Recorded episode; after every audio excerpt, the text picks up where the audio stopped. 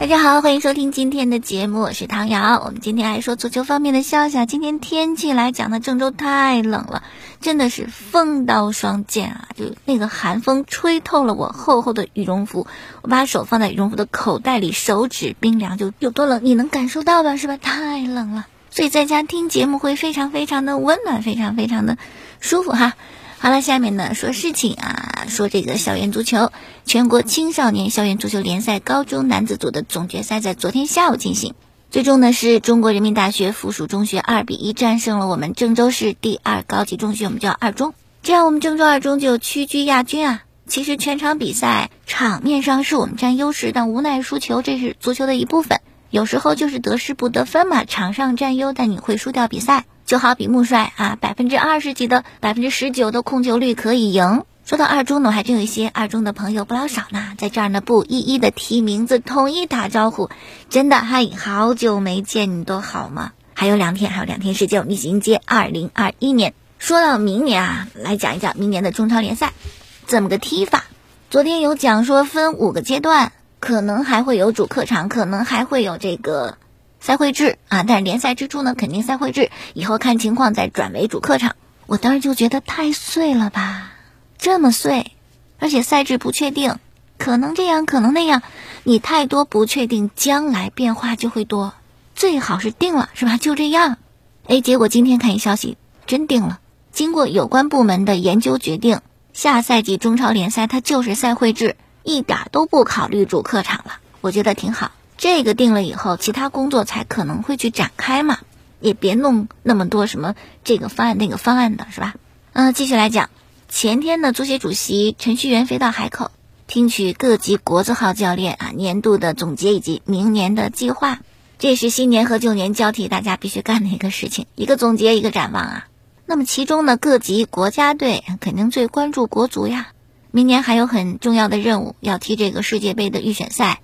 啊，压力好大，因为陈戌源给李铁啊，国足主教练提出两大目标，而且下了死命令。这个死命令就是，剩下的四场四十强的比赛必须全胜，就得赢，平都不行啊，破釜沉舟。那么后四场比赛，马尔代夫、关岛、菲律宾、叙利亚，哎呀，你说念到这四支球队的名字，老一辈的范志毅呀，郝海东那个年代。他们会不会觉得完全不在话下？什么时候菲律宾、叙利亚也成为对手，是吧？但是现在这真的是对手，而且第一回合在这两个队身上还都丢分了，所以剩下四场比赛，后面这两场可能会决定国家队的命运。说到这里，有一点淡淡的悲哀。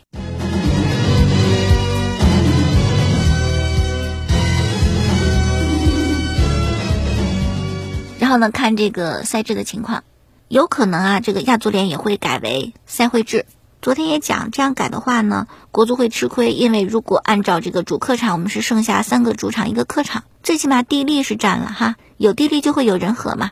可是如果改为赛会制啊，一竿子知道去卡塔尔踢，那你的地利就没有了。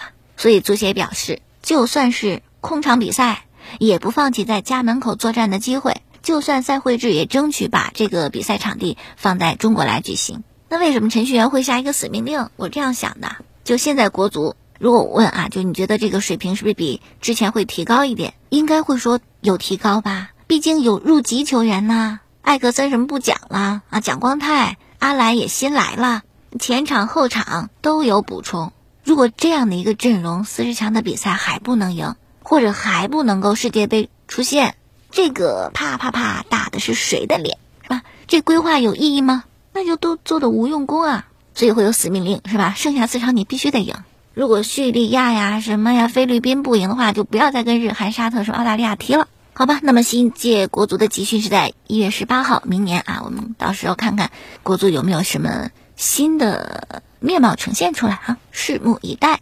好了，再一件事呢是关于这个北京国安，国安俱乐部很想保留北京国安这个俱乐部的名称，可以理解是吧？他们前前几天是过那个二十八岁的生日，海报呢就是二十八到无穷，希望这个永远国安的名字都不会变。但是赶上足协这样一个新政，那国安这个名字是不合规定的，必须得改。俱乐部是在努力啊，包括中赫集团收购中信，球迷呢有很多的做法，其中有一个就是在公交车呀投放了那个车身广告，上面写的是我们的球队叫北京国安，就表达球迷的心声嘛，表达意愿。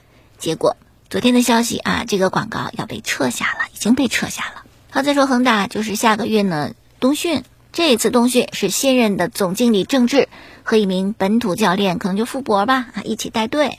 那么卡纳瓦罗呢，应该也是在一月份回来。回来以后呢，就谈判，然后呢，具体该怎么做再安排吧。你或者卡纳瓦罗会留，或者卡纳瓦罗会走。哎呀，郑智接管球队，真得安排一个拍档，因为他确实一点经验都没有，并且没有教练资格证书。我都在想啊，这哗一下就被推上前台，郑智乐意不乐意？也许他本身并不想。那么卡纳瓦罗呢？其实他的未来就是薛定谔的猫，你也不知道是走还是留，都有可能啊。特别昨天讲了。这个事儿只要这么一拖，没有当场决定，就可能会改变你最初那个想法。要不然你就当场决定了，比赛结束免职，是吧？不用你了。当然也可能有违约金的考虑啊。反正当时没有结束。然后昨天咱们讲这事儿，只要你一拖一拖一拖拖下去，可能最终那个结果比你当初就会有一些变化。就像恒大换帅，换帅好多因素要考虑。首先，替代者就真比卡纳瓦罗强吗？第二，你球队最长远的目标是什么？是眼前还是未来？那么近两年恒大改了呀，重用年轻人，而卡纳瓦罗哈江湖传的都是在调教年轻人方面很有一套。韦世豪是个例子嘛，所以说恒大不能够当断就断，还是有这样一些想法的，所以肯定也是两手准备，或者卡纳瓦罗继续留队，或者换人，是吧？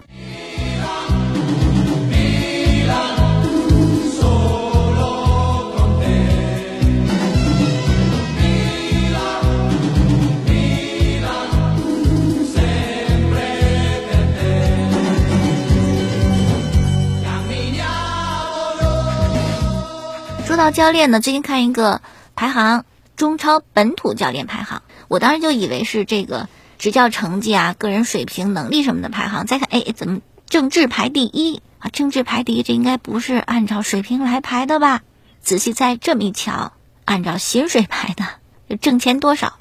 郑智排第一，广州恒大的助理教练啊，这么写的啊，一千九百万的年薪。第二位。刚刚到武汉卓尔上任的李霄鹏一千两百万，第三位就断层了，仅是李霄鹏的四分之一，还不到郑智的八分之一啊。青岛黄海的吴金贵三百万，然后河北华夏幸福谢峰两百万，王宝山一百万，李铁中国男足主教练一百万。念完以后就想起事儿，中超教练这薪水有没有顶薪呢？这个差别真的太大了，李铁。国足主教练挣的是郑智的十九分之一，然后再说一下外援，哎，我就发现泰达的外援非常喜欢表达。前两天乔纳森是吧，说到了自己的经历的事情什么什么的，那个话说的也很狠。泰达配不上我的忠诚。那么在最近，泰达另外一名外援苏亚雷斯也接受了巴西媒体的采访，谈到了中超跟欧洲联赛的一些区别。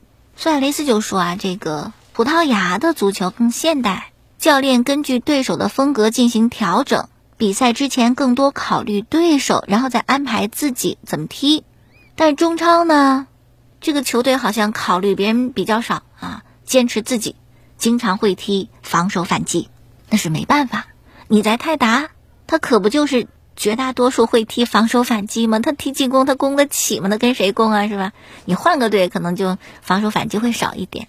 然后再一事儿就是《扬子晚报》的报道说，苏宁可能会跟特谢拉续约。那按照足协的规定，只能给出顶薪三百万欧元税前。那这个薪水，特谢拉怎么可能满意？留不住的，对吧？怎么办？昨天微博上看到，解决的方案是没有关联的第三方的汽车品牌给特谢拉薪水补贴，再给九百万，解决了，对不对？一千两百万欧元的年薪没有问题。但是不知道这样签合同就由第三方给特斯拉会不会接受？他会不会感到没有安全感？因为啊，比如说你这个合同签的是一千两百万，如果苏宁没给你打官司到国际足联，那苏宁是得赔的，得给上的。但如果你合同只有三百万，然后呢又签别的什么这个品牌给你补什么的，然后这个汽车品牌的最后没有给你这个钱，那你去国际足联再讨薪水打官司不行的，因为品牌赞助不受国际足联的保护啊，所以我觉得特斯拉可能还会再想想这个事情，但最终应该还会签吧，毕竟人与人之间是要充满信任的，是吧？你就且相信这个第三方的汽车品牌他会给你发工资。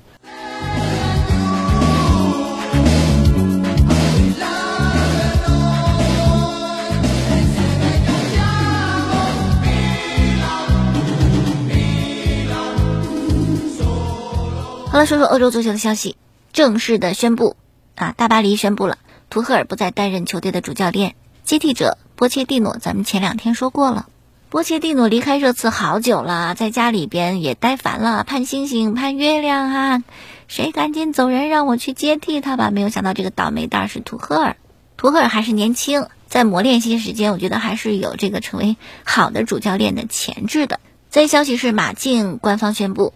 迭戈科斯塔和马竞解约，是因为个人的原因啊，主动要求跟球队终止了合同。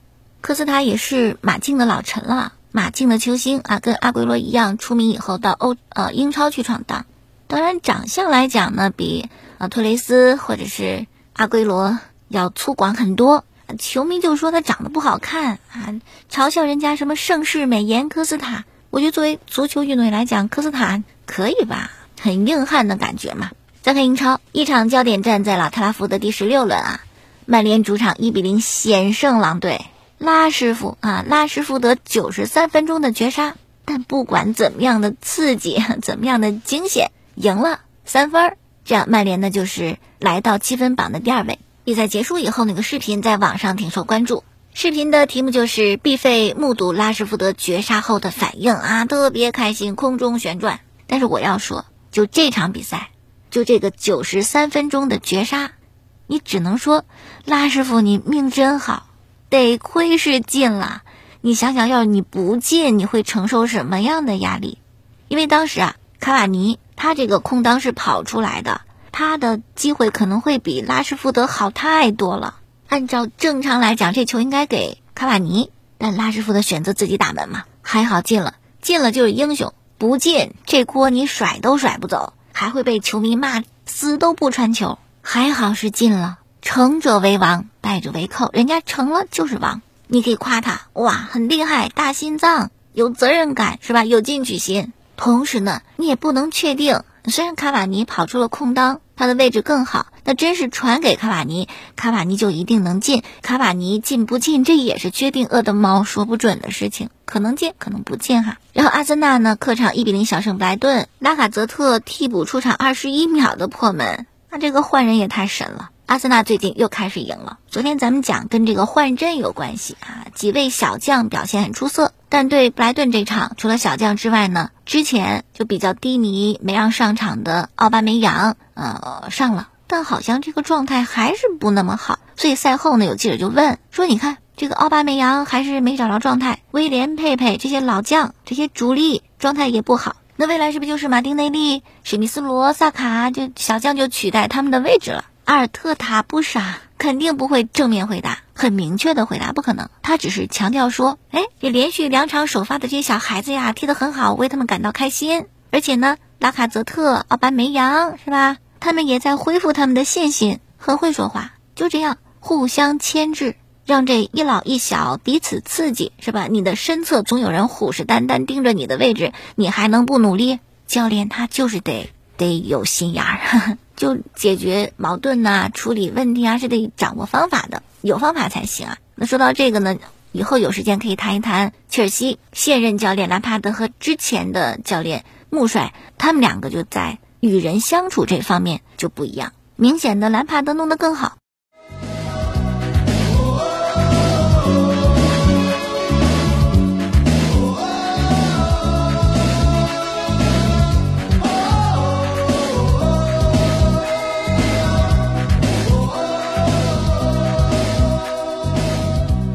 下面说一说巴萨了。这场比赛在主场啊，在诺坎普对阵埃瓦尔。赛前很多人都在说那个巴萨的记录，就过去的十二年时间里边，每年的最后一场比赛都能赢。那今年会不会延续这个记录呢？啊，对阵埃瓦尔，觉得应该没有问题是吧？结果一觉醒来平了，记录作古了，截止在十二年。其实本赛季巴萨的表现真的不怎么好，积分榜第五，落后榜首的马竞八分。有媒体还写呢，想要夺得本赛季冠军有很大的困难。你想太多了吧，是吧？你就能够进前四，你就争那个欧冠资格就行，你还冠军呢。那么这场比赛呢，巴萨也平得很窝囊。谢尔布雷斯维特射丢点球，然后阿劳霍，哎呀，这个失误呀，是吧？他送大礼啊，让人家破门得分，一比零领先。到最后呢，登贝莱扳平。梅西这场比赛因伤缺阵，在看台上看的，比赛结束摇着头走的。可以说整个队很多球员表现都不好。每日体育报评的是登贝莱是今天晚上这支巴萨啊灰暗巴萨的唯一亮点，那也是灰暗当中的烛光，也不是什么氙气大灯，不是什么 LED 大灯，没那么亮啊。因为登贝莱怎么讲呢，也不是特别的。出彩，像佩德里那么漂亮的助攻，登贝莱单刀不进，都是很遗憾的地方。当然，更遗憾的就是阿劳霍那个低级的失误啊，被破门。很勇敢，哎，这位青年才俊非常勇敢。比赛之后主动提出来，我要面对媒体，要道歉，承担责任，并且说我就是注意力不集中，我就没踢好。有的人不会，有的人会讲失误嘛，是吧？足球的一部分。我就是在一个错误的时间，恰好不幸的做了一个错误的决定，或者说我们的战术决定我们犯错的机会更多啊。今天就恰巧轮到我啊，没有承担责任，我觉得非常勇敢。道歉真的不丢人，记好这句话，道歉不丢人。那么赛后呢，教练科曼也说了，我们配得上胜利，我们做了该做的事儿。他们只射正一次，他们就就进了，是吧？我们点球不进，还有防守失误啊！我们表现的是很好的，很努力的，已经做了足够多的事情，但我们就没赢。哎，这就是问题所在呀！就是你踢了一场有很多机会的比赛，但是你没有能够赢，这就是问题所在。首先，这个点球，本赛季巴萨呢是三次点球没进，西甲最多的这三个点球踢不进的人，梅西、布雷斯维特和格列兹曼。本赛季巴萨还有四次因为失误让对方直接得分的。也是西甲最多，这四名失误球员：内托、特尔斯特根、朗格莱、阿拉霍。比赛之后，《每日体报》有一个赛后评分：登贝莱全队最高八分，佩德里和送出助攻的菲尔波是七分，格列兹曼以及半场被换下的德斯特最低分四分。格列兹曼呢，想起来就扎心，是吧？一亿多呀，踢的是什么？然后上赛季结束以后呢，巴萨清洗人，后防没什么变化，苏亚雷斯给弄走了。留下来库蒂尼奥、格列兹曼，就这波操作真的是，如果留下苏亚雷斯，没有梅西闹转会那一出，你踢球就是得团结团队啊！梅西结果放到场上，内心是孤独的，场上也是比较孤独、被孤立的，跟他配合的太少了都不行。就现在出现佩德里有一个转机，之前你说格列兹曼、库蒂尼奥、登贝莱，谁能跟他配到一起去？这个球队这种决策确实是很大的问题。可能也意识到了，是吧？一方面缺钱，一方面这人留着没用。于是，在十几天前吧，有消息说巴萨准备把这个库蒂尼奥给卖了，而且有两支英超球队想买。巴萨的报价是八千万欧元啊，赶紧处理，换笔钱回来。